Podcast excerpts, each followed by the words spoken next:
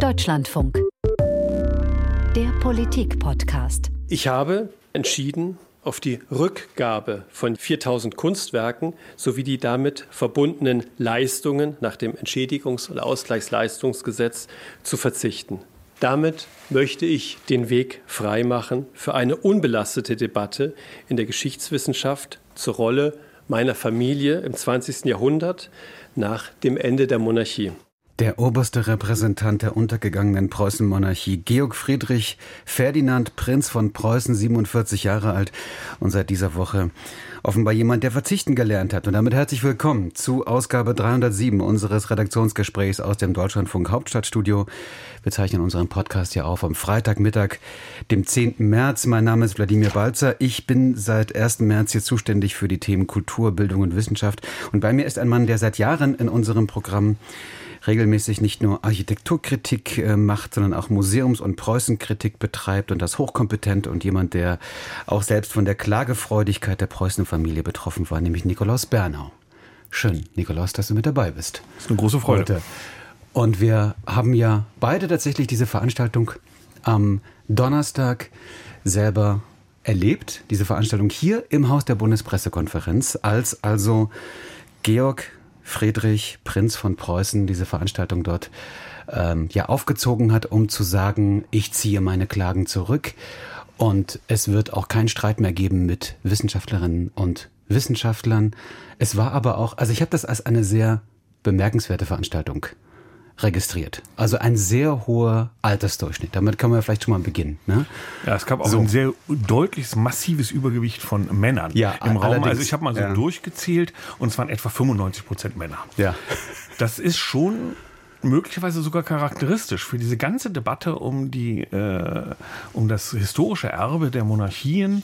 Es sind ja nicht nur eine Monarchie, Deutschland hat ja nur diverse davon, die alle 1918 innerhalb von kürzester Zeit in sich zusammengebrochen sind, was eben auch darauf hindeutet, wie wenig sie noch gesellschaftlich wirklich verankert waren. Also die ganzen regierenden Häuser sind einfach ja, im Harry Potter-Modus würde man sagen, disappariert. Die waren ja. einfach weg. Wir wollen ja in diesem Podcast ein paar Sachen klären. Was wollen die Hohenzollern eigentlich? Also ich meine, vielleicht noch ein Wort zu den Hohenzollern seit, glaube ich, tausend Jahren am Start und äh, das historisch bedeutendste deutsche Adelsgeschlecht, äh, das bis zum Ende der Monarchie die deutschen Kaiser gestellt hat und dann unter die Räder der Geschichte geriet. So, der Rechtsstaat, den Rechtsstaat hat dieses Geschlecht ja auch gerne bemüht, als es darum ging, Kulturschätze zurückzubekommen, die nach 45 enteignet worden sind und nun also verzichten sie. So, und das alles nun nach Jahren des Streits, von dem du ja auch betroffen warst, Nikolaus, darüber reden wir auch noch, die haben ja auch dich verklagt in deiner publizistischen Tätigkeit. Nun diese Veranstaltung, die sozusagen irgendwie ein Zeichen setzen sollte. Also richtige Pressekonferenz war das gar nicht.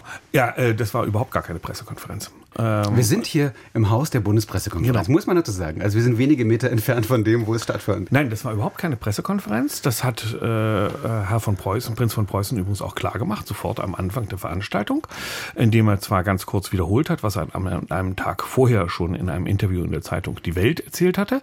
Und dann äh, setzte er sich in die Reihen.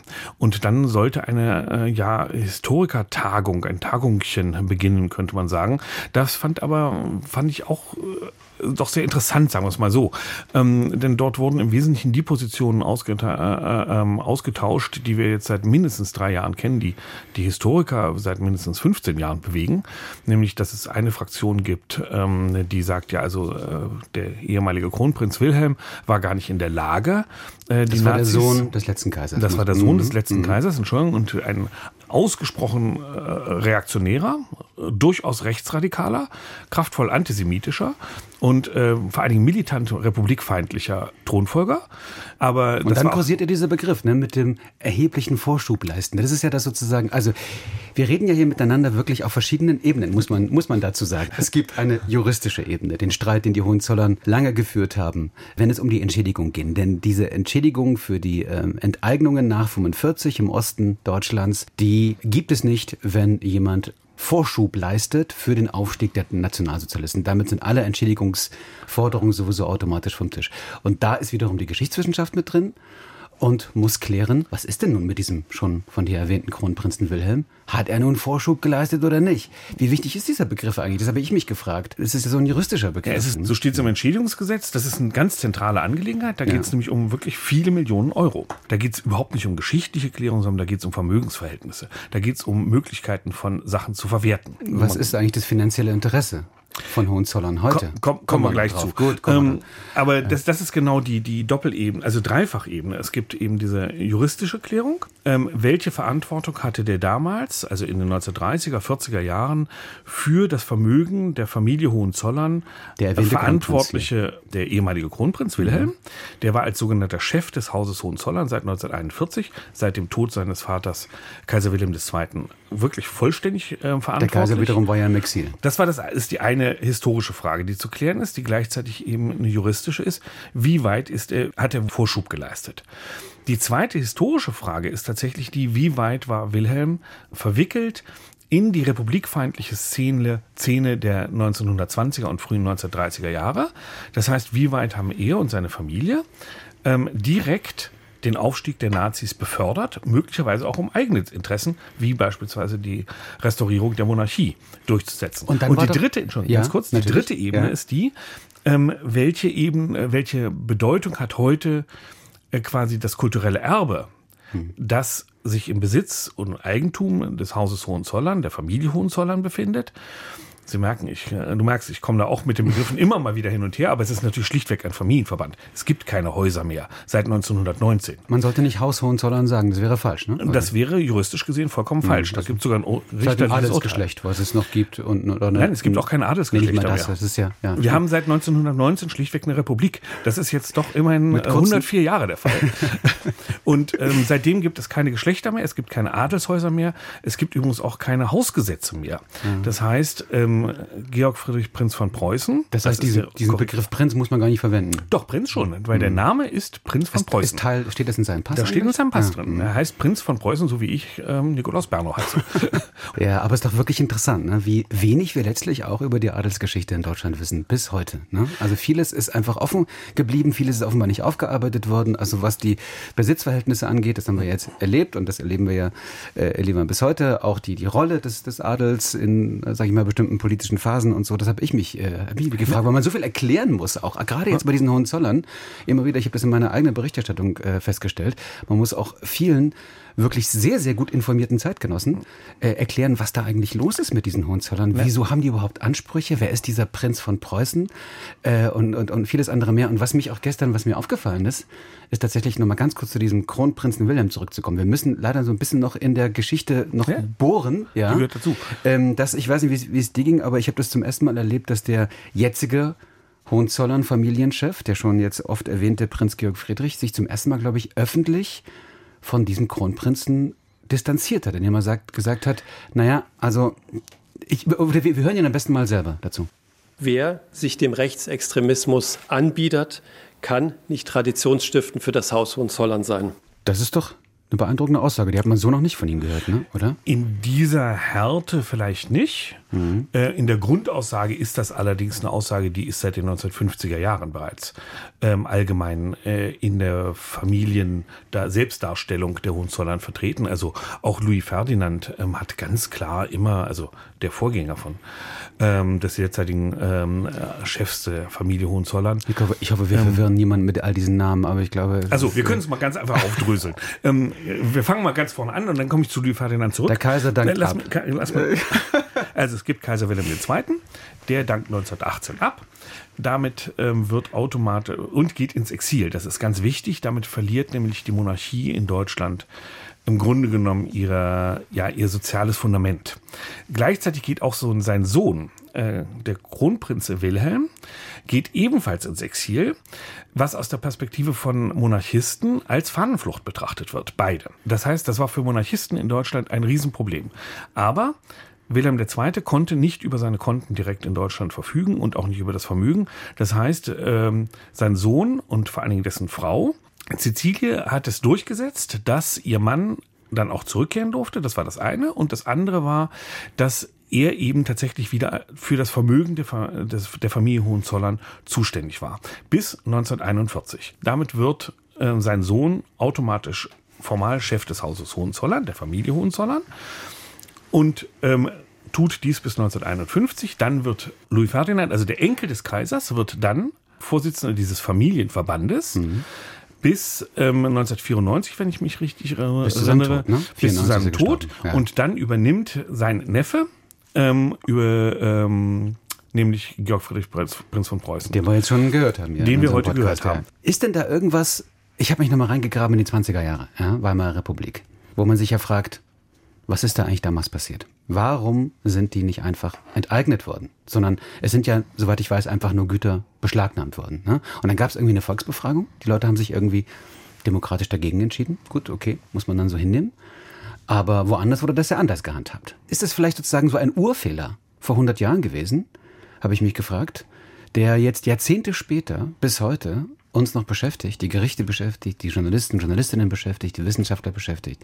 Und äh, warum es den Streit heute noch gibt. Hätte man damals einfach sagen müssen, so, zack, Enteignung in den Besitz der Republik überführen und fertig. So. Also es gab ja diesen Versuch. Also 1918 wurde das Vermögen der Familie Hohenzollern beschlagnahmt das war nicht das Entscheidende, sondern das Entscheidende war, dass man in der ähm, neuen Führungselite der Republik sehr intensiv darüber debattiert hat, was passiert, wenn wir die Hohenzollern vollständig enteignen. Das ist das große Trauma, wenn wir äh, die Monarchie stürzen, kriegen wir Bürgerkrieg, kriegen wir einen bolschewistischen Putsch. Den wollte niemand in Deutschland. In den 20er Jahren ähm, war es ganz klar, der damalige, der ehemalige Kronprinz stand im äußersten rechten Lager. Er war militant demokratie- und republikfeindlich. Ob er jetzt Faschist war oder nicht, ist in dem Falle fast irrelevant. Wahrscheinlich war es nicht. Aber das ist eine andere Frage. Das ist meine Interpretation. Das muss man ganz klar sagen.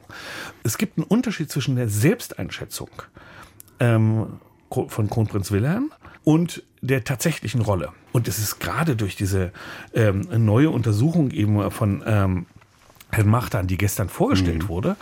Er hatte gestern auch zum ersten Mal jedenfalls eine digitale Sammlung. Ne? Die kann man jetzt auch im Netz nachvollziehen. 1500 Primärquellen eben zu diesem jetzt schon viel besprochenen Kronprinzen Wilhelm. Macht ja. wirklich viel Spaß durchzugucken. Ist übrigens auch sehr klug interveniert. Oder Nee, eigentlich ich, nicht. Ja. Also es zeigt uns, der Mann äh, war ziemlich ähm, außerhalb äh, der Realitäten in vieler Beziehung. Und da gab es gestern ganz toll, ähm, ein, das ist eben eine Sache, die geht bis in die Gegenwart in dem Sinne. Ähm, die, äh, eine Forscherin, Antonia Prochatzky äh, aus Chemnitz, die untersucht gerade das Leben äh, von Louis Ferdinand, Prinz von Preußen, also dem Enkel Kaiser Wilhelm II. Und die hat halt herausbekommen, na, in der Süddeutschen Zeitung beispielsweise waren Personalartikel über Louis Ferdinand von Preußen unendlich viel wichtiger als die, die zum Beispiel über Willy Brandt. Und das war so mein Eindruck ein bisschen. Das war auch ein bisschen Teil dieses Termins gestern, dass man diesen Louis Ferdinand, also den Sohn des Kronprinzen Wilhelm, den, den Enkel des, äh, des Kaisers, tatsächlich irgendwie als so eine Art Lichtgestalt irgendwie darstellen wollte. Ne? Obwohl er ja auch relativ ambivalent war. Und äh, du hast, glaube ich, schon Willy Brandt gerade ja, erwähnt, ne? der irgendwie mit Willy Brandt ja auch irgendwie so eine Art, eine Freundschaft kann man nicht sagen, aber gut, gut bekannt Kontakt. war, ne? die waren in Kontakt irgendwie. Seine Ostpolitik, das fand ich ja auch so interessant, wenn man sich mit dieser Person auseinandersetzt, die Ostpolitik von Willy Brandt unterstützt hat, aber gleichzeitig ging die Abtretung der Ostgebiete war, sozusagen, ja, weil er irgendwie eine Verbindung nach Ostpreußen hatte und offenbar das ist doch jemand, der offenbar nicht in politischen Zusammenhängen denken kann. Ne, das Interessante war, dass äh, Louis Ferdinand, und das fand ich übrigens wirklich, das war gestern mein Ergebnis bei dieser ganzen Veranstaltung. Ah, okay. ähm, nicht jetzt unbedingt ein neues Ergebnis, aber es war mein Ergebnis, was über das hinauswies, was jetzt die üblichen Hohenzollern-Debatten der letzten äh, drei, vier, fünf, sechs Jahre sind. Also ähm, ich habe jetzt mal nachgeguckt bei mir im eigenen Archiv. Ich habe das erste Mal 2009 über das Thema geschrieben. Also es ist echt äh, protobiblisch quasi. also in journalistischen Zeitpunkten gerechnet. Louis Ferdinand hat hatte tatsächlich eine Überzeugung davon, das Modell von Monarchie, wie es sein Vater und sein Großvater vertreten haben, nämlich der entscheidende Monarch, der Monarch entscheidet, das ist total raus. Also wenn die Monarchie überhaupt irgendeine Rolle spielen sollte, und Louis Ferdinand hatte offensichtlich auch ein sehr genaues Bewusstsein dafür, dass es in der deutschen Bevölkerung überhaupt kein Interesse gibt an der Monarchie, wenn sie überhaupt eine Rolle spielen soll, dann kann sie das nur dann tun, wenn sie strikt überparteilich ist. Und diese Rolle hat er auch wirklich eingenommen. Nämlich ähm, der Monarch entscheidet nicht, der Monarch steht daneben. Das, das ist eine ein, interessante Sache bei, ist bei nicht mehr lange hin, Entschuldigung, wenn ich dich da unterbreche, ja. nicht mehr lange hin, in ein paar Tagen ist King Charles hier. Wer, weiß, vielleicht Kann man ihn ja mal auf die Hohenzollern ansprechen. Er wird vermutlich nicht darauf antworten, aber. Er wird mit Sicherheit nicht darauf antworten, weil das wäre eine politische Äußerung. Ja. Das, er, nicht nur, dass er nicht darauf antworten wird, weil, äh, wird, weil das die Beziehung zwischen der Familie Windsor und der Familie Hohenzollern ist, ist auch nicht normal. vollkommen spannungsfrei, ja, ja. Ähm, also historisch gesehen. Also erstens wird er deswegen nicht darauf antworten. Das zweite ist, er darf gar nicht darauf antworten. Es wäre eine politische Antwort. Und das ist genau das, was Louis Ferdinand tatsächlich eingeführt hat und was sein Vater ähm, Kronprinz Wilhelm bis mindestens Anfang der 30er Jahre vehement verweigert hat, nämlich die Entpolitisierung der Monarchie. Vielleicht äh, müssen wir noch eine Sache unbedingt klären. Mhm. Das ist ja auch so ein bisschen Thema unseres Podcasts hier. Wie eigentlich diese Kehrtwende dann letztlich am Ende zu erklären ist. Also wir haben es jetzt schon gesagt. Okay, er verzichtet also weiter da zu klagen gegen er den deutschen Georg Staat. Friedrich wir reden jetzt wieder, wir springen jetzt wieder in die heutige Zeit zu Prinz Georg Friedrich von Preußen. Sag ich es eigentlich richtig? Prinz Georg Friedrich von Preußen? Nee. Nein, Georg, Friedrich, Georg Prinz, von Prinz von Preußen. So, ja, das ist, das ist, genau, haben wir schon einfach an Georg Friedrich Müller denken. Ja, genau. Über die Sprachregelung haben wir ja schon gesprochen. einfach Prinz von, ich muss mir das merken, Prinz von Preußen als Familienname. So, es ist, äh, so mache ich das jetzt einfach in Zukunft. 47 Jahre alt, der Vorstand dieser Hohenzollern-Familie. So, der Herr nun äh, verzichtet auf diese weiteren Klagen für 4000 Kulturgüter. Und viele haben sich gefragt, warum machen die das eigentlich? Wir haben jetzt schon gesagt, es könnte damit zusammenhängen, dass es einfach relativ unrealistisch ist, diese Prozesse zu gewinnen. Das ist das eine. Das andere, und das ist mein ganz persönlicher Eindruck, dass sie auch gemerkt haben, sie müssen, glaube ich, mal ein bisschen an ihrer PR arbeiten. Ich glaube, das Image hat sich in den letzten Jahren milde ausgedrückt etwas verschlechtert. Ja? Das wäre die um aller zart zu formulieren. Und vielleicht ist das auch eine gute Voraussetzung, wenn man sein Image irgendwie aufpoliert für weitere Verhandlungen mit dem deutschen Staat, die ja immer noch ausstehen. Für nämlich andere Objekte und Kulturgüter, darüber haben wir, haben wir auch schon gesprochen. Und, und tatsächlich auch eben, und da sind wir bei einem wichtigen Punkt, deswegen sitzen wir auch hier, du Journalist, ich Journalist, wir sind hier im Hauptstadtstudio. Wir glauben und kämpfen für die Freiheit der Presse und die Freiheit der Wissenschaft. Das ist einfach grundlegend für diese Republik und auch in der Verfassung verankert. So, und trotzdem wurden dort Prozesse geführt gegen Journalistinnen und Journalisten, gegen dich zum Beispiel auch. Gestern, das fiel mir auf, hat er sich vor allem, dieser Georg Friedrich, Prinz von Preußen, nur über die Wissenschaft geäußert. Der hatte also so das Signal gegeben, bitte forscht frei, alles gut, ich klage nicht mehr. Vielleicht hören wir noch mal rein kurz. Ich stehe auch weiterhin zu meiner Zusage, die kritische Aufarbeitung unserer Familiengeschichte durch Wissenschaftlerinnen und Wissenschaftler im Rahmen unserer Möglichkeiten bestmöglich zu unterstützen. So, und ich wollte das entweder, ich wollte das einfach nochmal jetzt mit, mit einspielen, um einfach diesen Punkt nochmal zu besprechen, weil du ja, wie gesagt, das würde ich gerne mal genauer wissen. Du bist verklagt worden von der Familie Hohenzollern. Ja, da gab es dann auch in der ersten Instanz Erfolge ähm, für, das, äh, für die Familie Hohenzollern. Die du wurdest vertreten ersten, von, von, unserem Haus hier. Genau, von diesem Haus. Also das Deutschlandradio mhm. hat sich mhm. da absolut vorbildlichst verhalten, hat sich nämlich vor seine Mitarbeiter gestellt. Da ging es eben tatsächlich von vornherein um die Grundsatzfrage auch. Was ist berichterstattensfrei? Wie weit müssen Forschungsstände selber vorher nochmal abgeklärt werden? Wie weit müssen vor allen Dingen Zitate abgeklärt werden? Das war bei ganz vielen anderen Kollegen ähm, der Fall, dass die sozusagen vom Landgericht äh, Berlin äh, verpflichtet wurden, auch noch ein Zitat auf seinen Wahrheit Wahrheitsgehalt abzuprüfen, was natürlich äh, jegliche Berichterstattung sofort zum Zusammenbruch bringt. Und das Landgericht hat hier in der ersten Instanz äh, fast durchweg zugunsten der Familie Hohenzollern entschieden. Ähm, und in der zweiten Instanz haben sie meines Wissens nach, ohne das jetzt hundertprozentig sagen zu können, aber meines Wissens nach äh, fast durchweg verloren, wenn die Leute eben in die zweite Instanz gegangen sind. Deswegen ist das nämlich so eine entscheidende Angelegenheit, weil das konnten sich nur die Journalisten leisten und Journalistinnen und Historikerinnen und Historiker, die jemanden hatten, der das finanziell im Hintergrund abgesichert hat. Das war auch nach meiner Meinung ähm, ein Sinn dieser Klagewelle. Die Debatte ist gestorben schlichtweg. Vor allem die Debatte in den kleineren Medien äh, und von den freiberuflichen Forschern, Forscherinnen und Forschern, Journalistinnen und Journalisten. Die haben sich das einfach überlegt. Kann ich mir das leisten? Muss ich mir das leisten? Kann ich nicht mein Geld ähm, auch anders verdienen? Das ist jetzt für Journalistinnen und Journalisten, ähm, ist das die eine Angelegenheit. Da dreht es sich um die Pressefreiheit. Für die Forscherinnen und Forscher ist das eine Rieseneinschränkung gewesen. Es haben sich einfach sehr, sehr viele Leute genau überlegt, kann ich das Thema Hohenzollern überhaupt bearbeiten? Weil es einfach hochriskant ist, dass man irgendwie eine Klage an den Hals kriegt. Und das ging ja über Jahre hinweg. Und, und deswegen ist sagen, dieser Satz von Georg Friedrich Prinz von Preußen gestern ganz zentral für die Forschung, weil der Forschung wird damit wieder die Luft gegeben, die sie braucht. Ich sagen, das ist ein O-Ton, das ist vermerkt, das geht ins Protokoll. Sag jemand, der, das ist mein Eindruck, sowieso eigentlich die Öffentlichkeit scheut. Man hat ihn ja auch so gesehen gestern bei diesem Termin als jemand, der eigentlich ein bisschen überfordert wirkt von der ganzen Situation. Wir sind hier im Haus der Bundespressekonferenz. Es wurde nicht wirklich als Pressekonferenz angekündigt, okay, aber trotzdem ist er hier an einem Ort, wo Pressefragen gestellt werden können, müssen, sollen. Ja. Aus meiner Perspektive ähm, war die Inszenierung dieser Veranstaltung gestern und es war eine Inszenierung. Sie war auch sehr genau durchgeplant, mit absoluter Sicherheit und sie war insofern auch sehr, aber sehr gut. Sie war langatmig, oder? Sie war wirklich sehr langatmig. Ja, nee, die Veranstaltung aber, war langatmig. Ja. Aber das Entscheidende war, der Chef der Familie, des Familienverbandes der Hohenzollern ist aufgetreten, hat genau das gesagt, was er sagen wollte, hat danach in einer Folgeveranstaltung, also nach der Vor Buchvorstellung, hat er nochmal persönliche Fragen zugelassen in einem Pulk von äh, Journalisten, bei denen keiner eine persönliche Frage stellen konnte. Es war also auch, es wurde dann sofort gesagt, ja, das sind Hintergrundgespräche. Der Herr des Verfahrens gestern und der Herr des Verfahrens bis jetzt überhaupt ist immer Georg Friedrich Prinz von Preußen gewesen. Und ähm, das ist, finde ich, durchaus ein kulturpolitisches, auch ein Presse- und ein wissenschaftspolitisches Problem. Deswegen, weil wir von vornherein akzeptieren, dass er das darf. Gestern hätten eigentlich wenn ich ehrlich sein soll, und ich war ja selber da, ich habe es auch nicht gemacht, ja. das ist also eine Selbstkritik, es hätten alle Journalisten das, den Saal verlassen das sollen. Ging, genau das ging mir durch den Kopf. Also gut, es gab einen Kollegen, der kurz gefragt hat, ganz am Anfang. Also es ging ja damit los, dass der, dass äh, Georg Friedrich dort sozusagen kurz diese Äußerung machte, von dem haben wir jetzt gerade was gehört. Und dann unterbrach ihn jemand am Ende, was ist eigentlich hier mit Fragen? Sie sind ja im Haus der Bundespressekonferenz und er sagte, ja, danach gibt es Möglichkeiten für ein Gespräch. Das Wort Hintergrundgespräch hat er dann nicht genannt. Er hat gesagt, danach gibt es Möglichkeiten des Austauschs. So war, glaube ich, mhm. sinngemäß. Das Aussage. Wort Hintergrundgespräch fiel dann von dem äh, Moderator Später. der ganzen Veranstaltung. Mhm.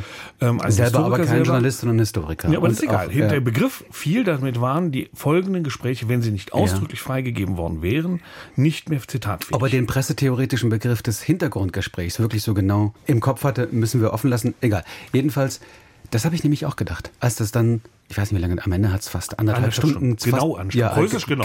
Anderthalb Stunden, ich habe auf die äh, Uhr geguckt. Ähm, gedauert und ewige, Vor also wie ich fand, äh, ewige Vorträge äh, und dann so eine Art Minitagung, Mini-Mikrosymposium da irgendwie stattfand. Ähm, wie gesagt, in, im Haus der Presse. Also ich sage es immer wieder, im Haus der Presse, nicht irgendwo an der Uni oder in irgendeinem Ja, aber wer hat da bitte schon die Raum? Hoheit gehabt ja, bei der Sache? Ja. Das war ganz klar. Äh, Georg Friedrich Prinz von Preußen, hätten, der hat diese Räume gemietet. Ja, wir hätten, ich weiß, es ist, es ist nicht, man muss dazu erklären, es ist, ich weiß, es ist, klingt jetzt kleinteilig, ist aber wichtig, war nicht im Hauptsaal der Bundespressekonferenz. Dort, wo dieser eingetragene Verein, Bundespressekonferenz von Journalistinnen und Journalisten selbst geführt, bestimmt, wer wie wo dort zu einer Pressekonferenz geladen wird und das wird auch moderiert von den Journalisten selbst. Das wäre anders verlaufen, ganz sicher, wenn er dort aufgetreten wäre. Das hat er sich vielleicht nicht getraut oder er wollte es nicht, weiß man Nein, nicht. Es da wäre ihm die Hoheit entnommen Ja, genau so ist es, genau so ist es. Es war eine ganz Was heißt das für uns? Das heißt für Journalistinnen und Journalisten auf jeden Fall, man muss da sehr genau darauf achten und man muss dann eben auch darauf achten, was wird eigentlich bei solch einer Veranstaltung nicht besprochen. Mhm. Da kommen wir vielleicht gleich nochmal zu, dazu, nämlich all die Eigentumsansprüche, die nicht besprochen wurden dort. Jetzt geht es ja weiter. Jetzt sind sozusagen diese strittigen Angelegenheiten, die auch historiografisch so aufgeladen sind, sind ich sage mal, weitestgehend vielleicht erstmal vom Tisch. Wir reden von 4000 Kulturgütern, aber noch sehr viel mehr ist ja noch vieles nicht geklärt. Ne? Vielleicht können wir das nochmal ganz kurz erklären. Und ehrlich gesagt ist es so komplex, es betrifft so viele verschiedene Kulturgüter und Orte, auch innerhalb Deutschlands, dass man wirklich den Überblick verliert. Ja? Es ist eigentlich äh, gar nicht so komplex. was ist mit Leihgaben in öffentlichen Museen? Hm. Was ist mit der Zugänglichkeit zu all diesen Werken, die irgendwie mit der Familie Hohenzollern verbunden werden? Wie, wie geht es da jetzt weiter aus deiner Sicht? Aber alle Objekte, die ähm, aus der Perspektive der bundesrepublikanischen Rechtsprechung nach aktuellem Stand ähm, eindeutiges Eigentum der Familie Hohenzollern sind. Das heißt, die ihnen 1926 vom Freistaat Preußen zugesprochen wurden als Eigentum. Aus welchen Gründen jetzt auch immer, ja, darüber kann man noch mal ähm, reden. Aber in diesem äh, sogenannten ähm, Eigentumsauseinandersetzung und die sich 1945 fortfolgende auf dem Gebiet der Bundesrepublik oder Westberlins befanden, über die gibt es gar keinen Streit. Das ist vollkommen klar, da hat, die Familie Hohenzollern das Zugriffsrecht, da hat sie übrigens auch das Veräußerungsrecht. Das hat sich jetzt sehr geändert durch diese große Debatte ähm, der letzten Jahre, all dieweil Frau äh, Kulturstaat, die damalige Kulturstaatsministerin Monika Grütters in einem wirklichen Parforce die Vorgängerin von Claudia Roth, von Claudia Roth in einem Parforce-Ritt durchgesetzt hat, dass die Länder endlich diese Sachen in die Kulturschutzliste eintragen. Damit sind sie nur noch sehr Dann schwierig. Sie in Deutschland bleiben. Sie, müssen, sie können verkauft werden, aber sie müssen in Deutschland bleiben. Mhm. Es sei denn, es gibt eine Sonderausführgenehmigung. Das heißt, der Preis von den Objekten ist teilweise dramatisch gefallen. Also Meißner Porzellan oder äh, KPM Porzellan selbstverständlich schon. Genau. Das ist sozusagen der Hintergrund. Ja. Da, also um diese Sachen wird gar nicht debattiert. Sondern debattiert wird bis jetzt eben unter einer, wurde bis jetzt über diese Objekte, die 1945 bis 1949 nach sowjetischem Besatzungsrecht Osten Deutschlands, in der DDR dann ja. später ähm, enteignet worden Potsdam sind. ist ein wichtiger Ort dafür. Potsdam ganz zentral. Ostberlin ist ein Riesenort, ja, ja. äh, nämlich das gesamte Hohenzollern-Museum. Mhm. Das befand sich in Schloss Montbijou, direkt neben mhm. der Museums. So, und jetzt sprungen ins Heute wieder. Genau. Die Objekte sind umstritten gewesen. Dafür wurde jetzt der Eigentumsanspruch zurückgezogen. 1945 wurden aber Tausende von Objekten die den Hohenzollern als Eigentum zugestanden waren, unter anderem aus diesem Hohenzollern-Museum, von der Roten Armee in die damalige Sowjetunion gebracht. Von diesen Objekten sind wiederum 1000 Objekte Ende der 50er Jahre an die DDR übergeben worden. Fallen die unter die Enteignung von 1945 oder nicht? Ähm, weil die Enteignung fand unter sowjetischem Besatzungsrecht statt. Die Sowjetunion war zweifellos Sowjetunion. Also das war sozusagen ein Rechtsbereich. Aber gilt diese Enteignung eben als Teil der Enteignung des sowjetischen Besatzungsrechts oder nicht. Dieser Bereich ist überhaupt nicht erfasst worden gestern. Der dritte Bereich, der ganz, ganz zentral ist, ähm, die Hohenzollern haben sich als intensiv auf dem Kunst- und Kulturgutmarkt betätigt. Sie haben sehr viel verkauft. Sie haben unter anderem auch Objekte verkauft an den preußischen Staat, die möglicherweise oder mit sehr großer Wahrscheinlichkeit Anfang der 1980er Jahre nochmal verkauft wurden. Also das muss einem ja auffallen, sowas eigentlich. Aber gut, okay. Es ist, es ähm, ist muss einem theoretisch auffallen. Also damals war die, also die Begründung heute ist, oder die Begründung war die dann nach 1990, wir hatten die Akten nicht und es gab die Überlieferung, dass die Sachen niemals von Preußen bezahlt worden Aber sind. Aber Nikolaus, was heißt das dann am Ende? Ich muss da dann kurz mal reingehen, weil ne? was, was heißt das am Ende? Das heißt sozusagen, wir reden ja ich habe das auch so kommentiert. Also äh, bei uns im Programm Kehrtwende bei den Hohenzollern. Eine neue Phase beginnt. Aber eigentlich geht es ja jetzt erst richtig los, oder wie? Es geht jetzt erst richtig los, weil selbstverständlich die Objekte, die sozusagen nur dann zurückgegeben werden hätten können oder entschädigt werden hätten können, es geht natürlich auch um Immobilien, ähm, wenn historisch klar gewesen wäre, dass Kronprinz Wilhelm kein äh, Verantwortlicher gewesen wäre oder Mitförderer der Nazi-Herrschaft, die sind jetzt raus aus dem Geschäft, weil einfach sich historische Forschung ziemlich klar gemacht hat. Also man muss sich wirklich nur die Bücher von Stefan Malinowski angucken, ähm, die, die großartig sind, mhm. dem Historiker. Äh, da wird das fein säuberlich aufgedröselt, dass eben nicht nur der Kronprinz, sondern alle Kinder des Kaisers im rechtsradikalen Lager der Weimarer Republik standen oder vielleicht nicht im rechtsradikalen, aber auf jeden Fall im demokratiefeindlichen und republikfeindlichen Lager. Also diese Enteignung Forderungen wären wahrscheinlich nicht aufgehoben worden.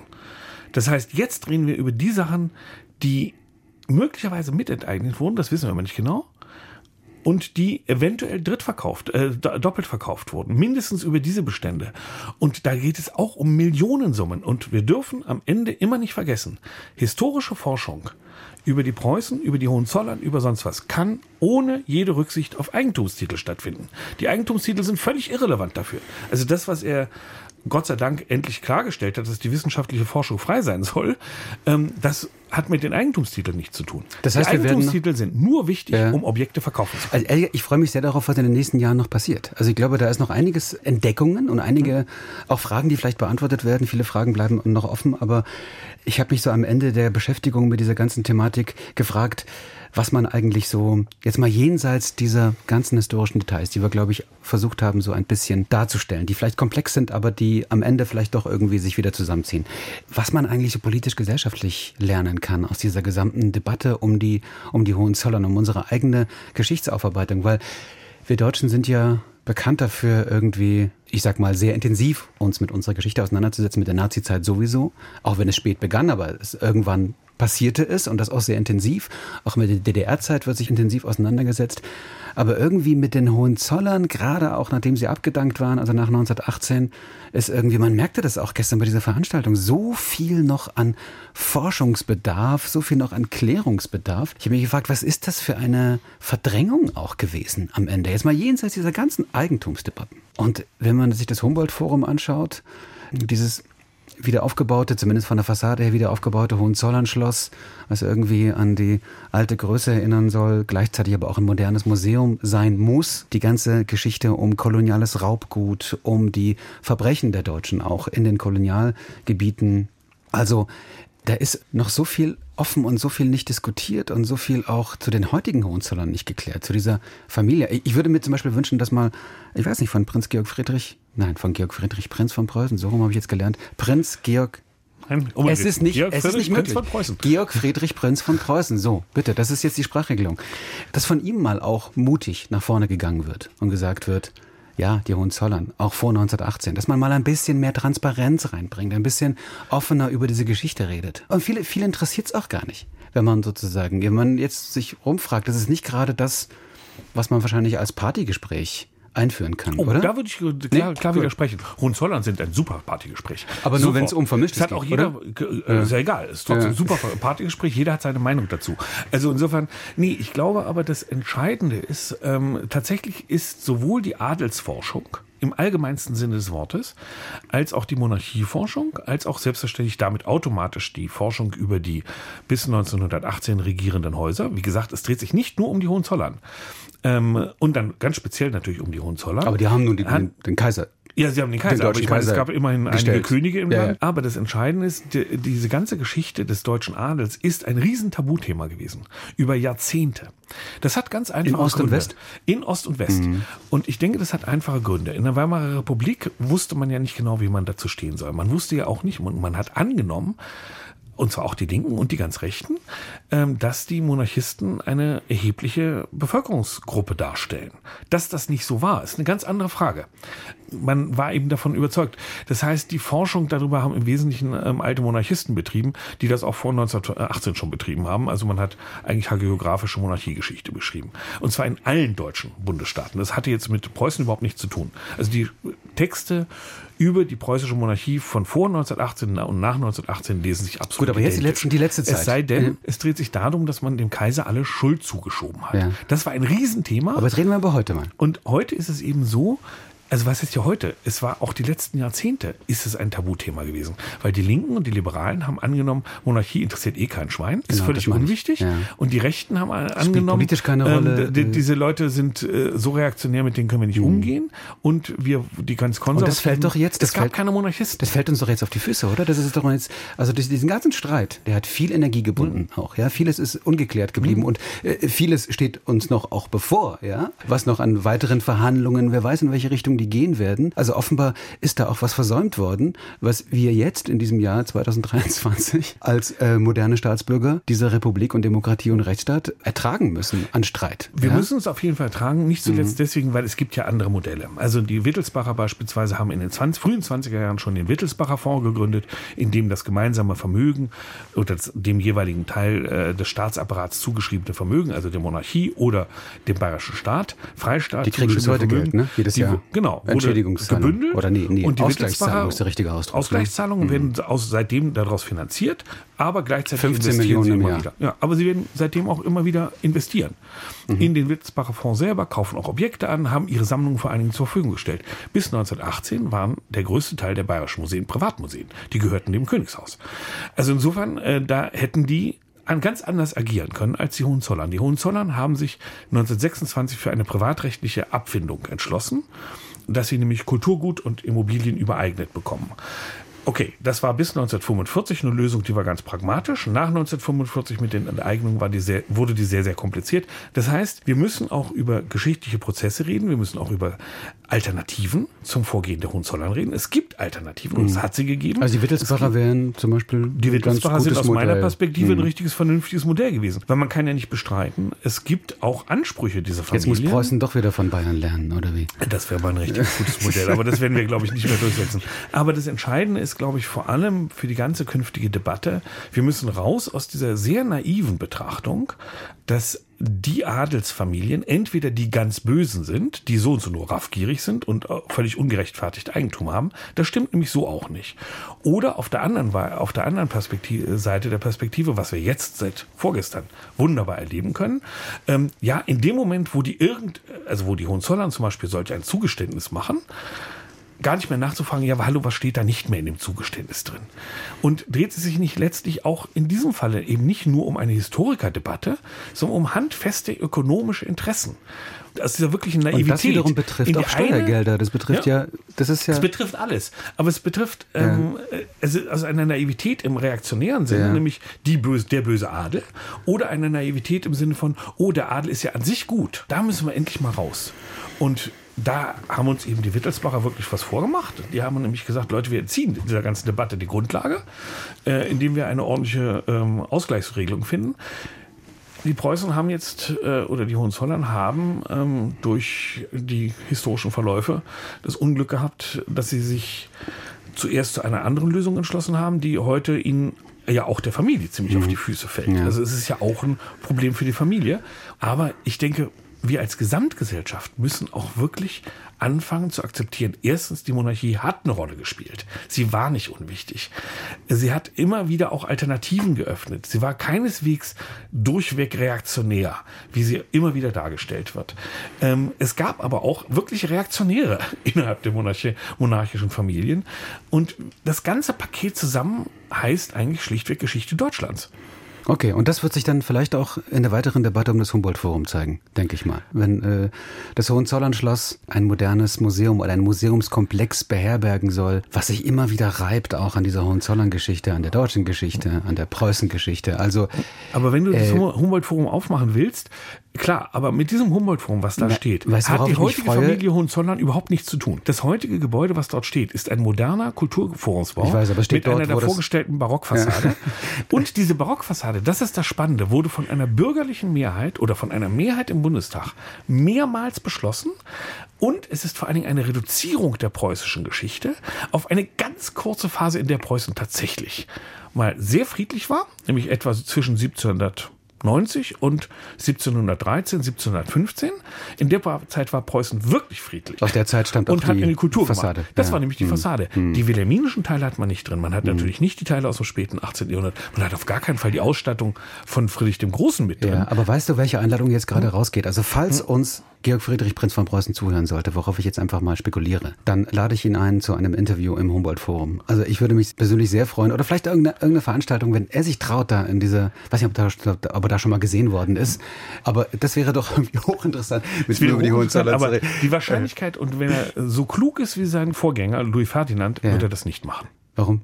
Weil er damit ja eine politische Position beziehen würde. Mhm. Oder eine gesellschaftliche. Also du siehst, Nikolaus, ich glaube, oder wir sehen hier miteinander, das Thema Hohenzollern wird uns noch weiter beschäftigen und die deutsche Adelsgeschichte sowieso und die Rolle auch der Hohenzollern in der deutschen Geschichte und Kulturgüter und vieles andere mehr. Ich bin gespannt, was uns da in den nächsten äh, Wochen, Monaten, Jahren noch alles über den Weg laufen wird bei diesem Thema. Und es war schon diesmal vielleicht mit vielen historischen Ausflügen, die aber dennoch durchaus viel Aktualität haben, oder? Würde ich jetzt einfach mal behaupten.